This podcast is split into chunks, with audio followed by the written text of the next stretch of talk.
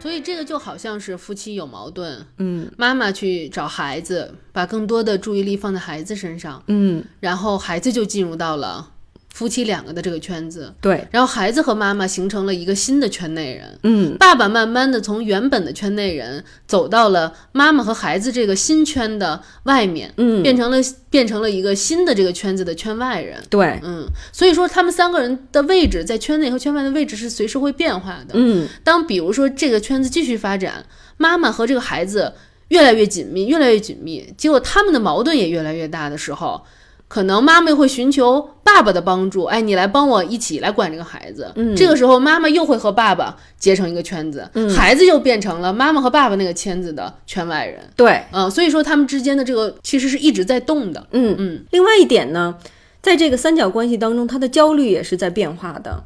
比如说夫妻两个人，爸爸妈妈他们两个之间有问题，然后这时候妈妈把比如说女儿拉进来了，那么女儿肯定是被拉进来，那个谁拉她来，她就要跟谁站队，对吧？对，所以她肯定站在妈妈这边。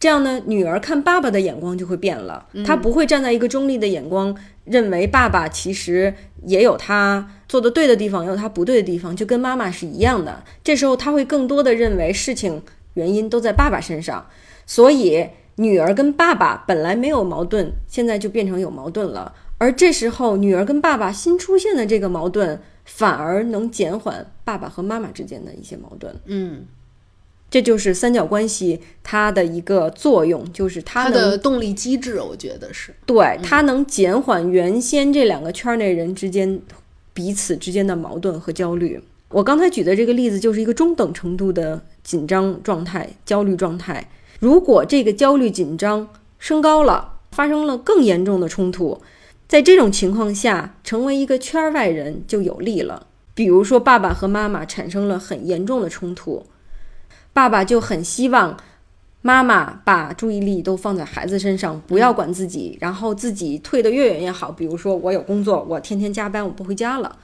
他是本来一个圈内人，因为他实在太不舒服了，所以他现在宁肯变成一个圈外人。这是这是一个高焦虑的一个征兆。嗯，就是在焦虑稍微低的时候，我们还是喜欢自己在圈内有一个伙伴的。对，但是如果焦虑太高的，我们就宁可离开这个圈，独自一个人待着。